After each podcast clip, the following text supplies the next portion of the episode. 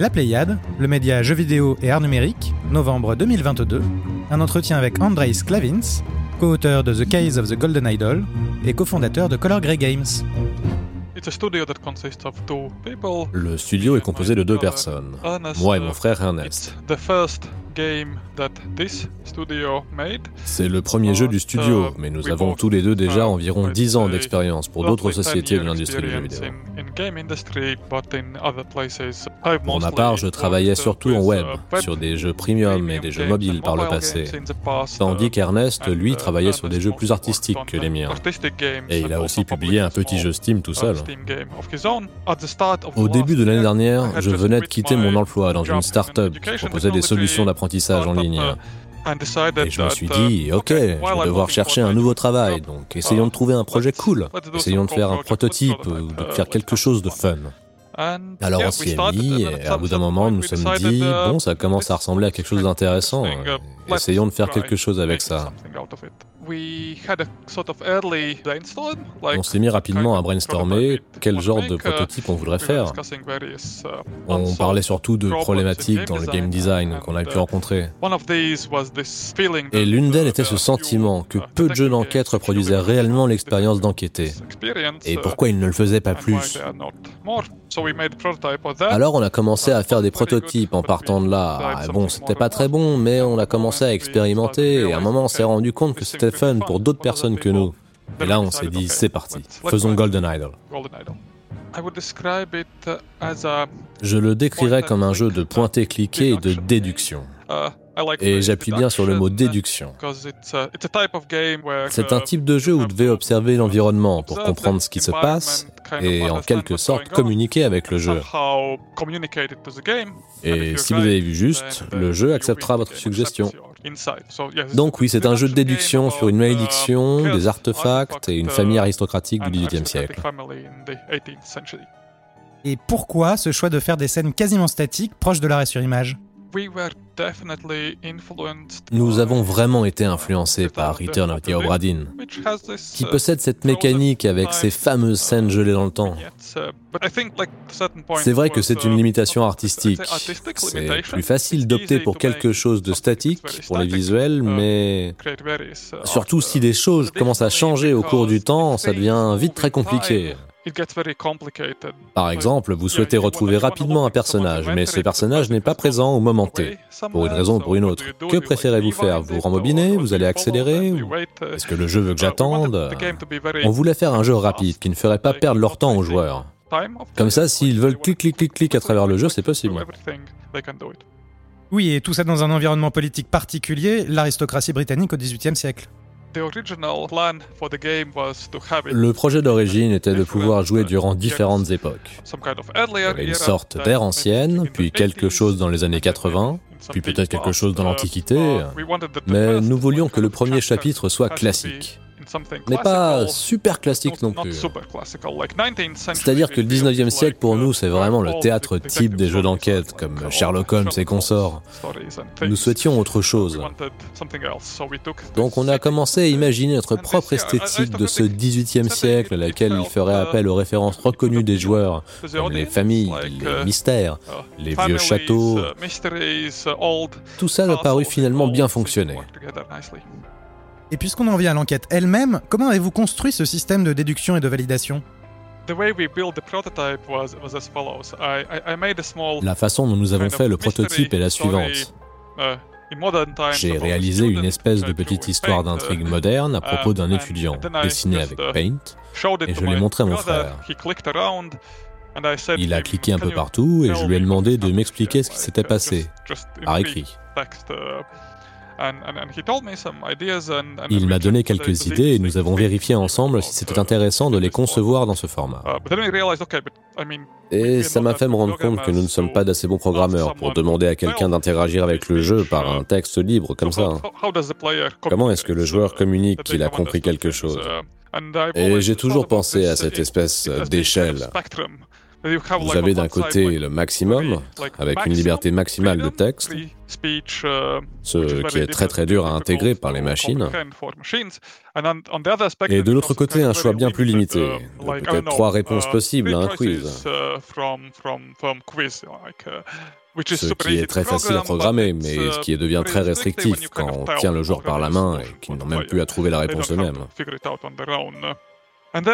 Et ensuite, on a essayé de construire notre propre système de réponse par phrase. Mais c'est vraiment trop complexe. Les joueurs arrivaient à construire des phrases que nous n'avions pas prévues, et ils n'arrivaient pas forcément à deviner ce que nous attendions d'eux. C'était pas une bonne idée. C'est alors que nous avons simplifié le système pour qu'ils aient à mettre ces phrases dans les emplacements libres pour voir si ça marche, et ça a plutôt bien fonctionné. Ce système de jeu qui se construit au fur et à mesure, on a le sentiment de devenir plus intelligent qu'on ne l'est. Uh, Je suis très heureux d'entendre ça. Mais j'ai aussi uh, conscience qu'au début, le premier niveau est très accessible. Le second relativement aussi, même si vous pouvez être un peu coincé. Mais le troisième peut sembler d'un coup très difficile. Uh, Beaucoup de choses s'y déroulent et cela peut intimider les joueurs qui se disent Oh, ok, il y a huit personnes identifiées maintenant, c'est chaud.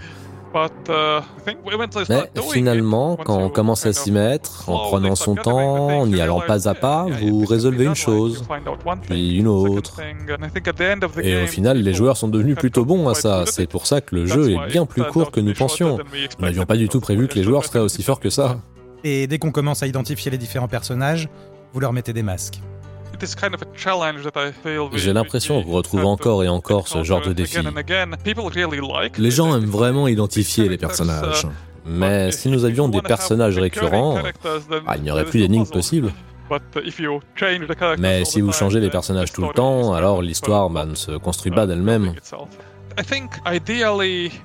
Je pense qu'idéalement, nous cherchions à équilibrer les personnages récurrents avec les nouveaux, car les joueurs développent plus d'attachement avec les récurrents et donc pour le scénario. Uh, Mais en même temps, vous avez besoin de nouveau pour le uh, mystère. Donc, euh, David Goran, uh, par exemple, bon, attention, petit spoiler. Ce n'est pas vraiment un, mais bon, il y a un personnage qui est toujours très très louche parce qu'il a ce petit je ne sais quoi, euh, juste une tête de bandit. Les joueurs imaginent toujours qu'il a quelque chose à voir avec le scénario. Et comme dans Return of the Obra précédemment cité, chaque scène s'articule autour de la mort d'un personnage. Uh, C'est surtout le fantasme du détective. On résout le classique mais qui l'a fait? Quelqu'un a été tué, donc il y a bien un mort, un coupable, des motivations, des relations entre eux. C'est un peu cliché, je vous l'accorde. Mais en même temps, ça nous donne quelque chose, quelque chose de lourd. Une ambiance peut-être un peu grotesque. C'est toujours au propos de la mort, donc la mort, ça peut être un peu effrayant ou bizarre, mais... Ouais, j'ai bien l'impression que si le scénario était à propos d'un vol, ça n'aurait pas le même impact. Donc le jeu a ses 12 scénarios, donc ça c'est sans compter les mini-scénarios. Nous avons environ mis un mois par scénario pour le construire.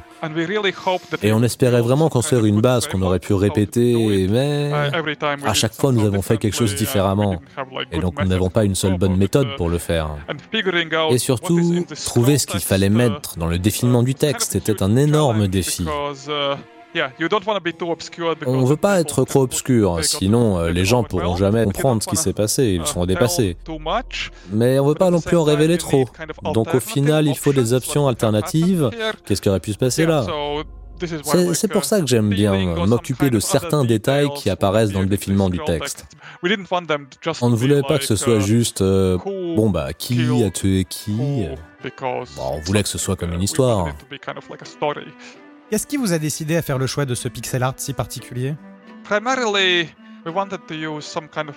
Initialement, nous voulions utiliser une variation du pixel art, parce que ça nous rappelle nos vieux jeux d'aventure en pointé-cliqué, et j'aime bien ce style. Mais Ernest a mis un petit twist au tramage, avec ce style bien particulier de Dithering. C'était la première raison.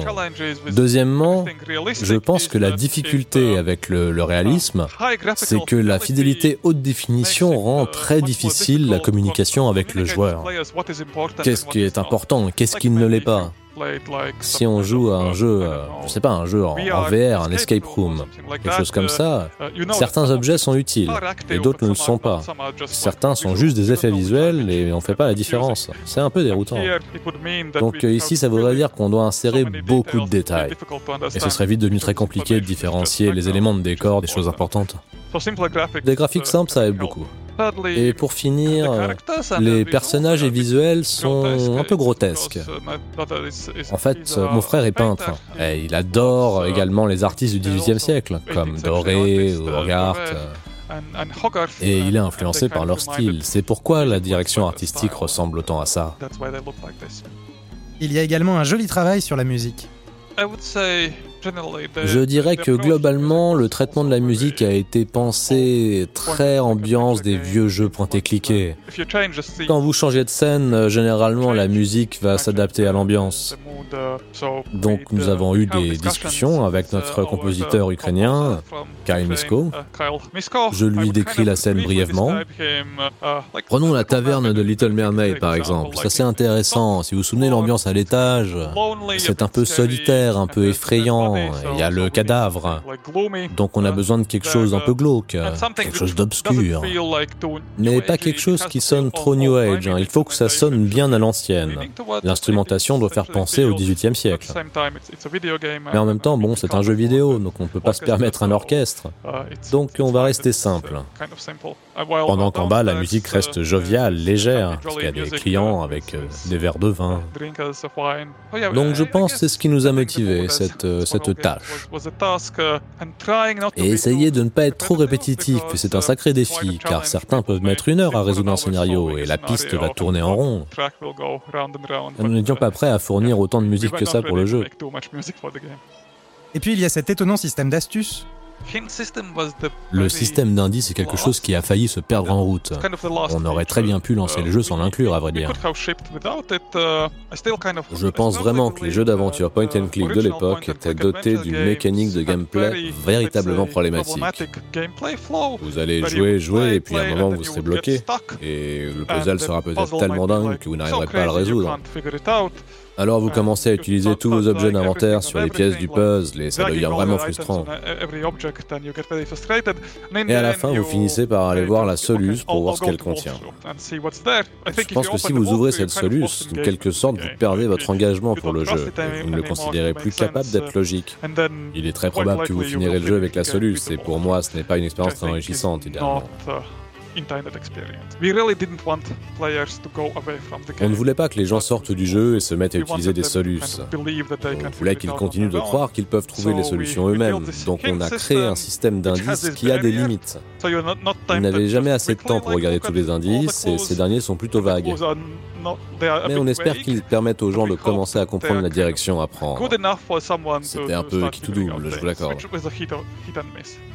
The Case of the Golden Idol, c'est le premier chapitre de quelque chose d'autre on est toujours dans cette euh, période post-lancement de convalescence où on, redescend et où on essaye de savoir ce qu'on veut faire. Oui, là tout de suite, je peux rien promettre de concret. Je peux vous dire qu'on a d'autres idées, d'autres sujets qu'on aimerait explorer dans le design de jeu. Et en même temps, faire ce jeu, le lancer et voir le retour d'informations nous a montré bien des choses ou des défis qu'on va devoir adresser. Car maintenant nous avons bien plus d'expérience et nous sommes prêts à faire quelque chose d'encore meilleur.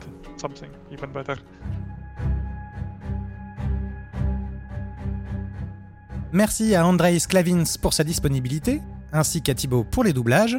Cet entretien a été réalisé dans le cadre de l'épisode 58 de notre podcast que vous pouvez retrouver ainsi que toutes nos autres interviews sur notre site lapléiade.fr.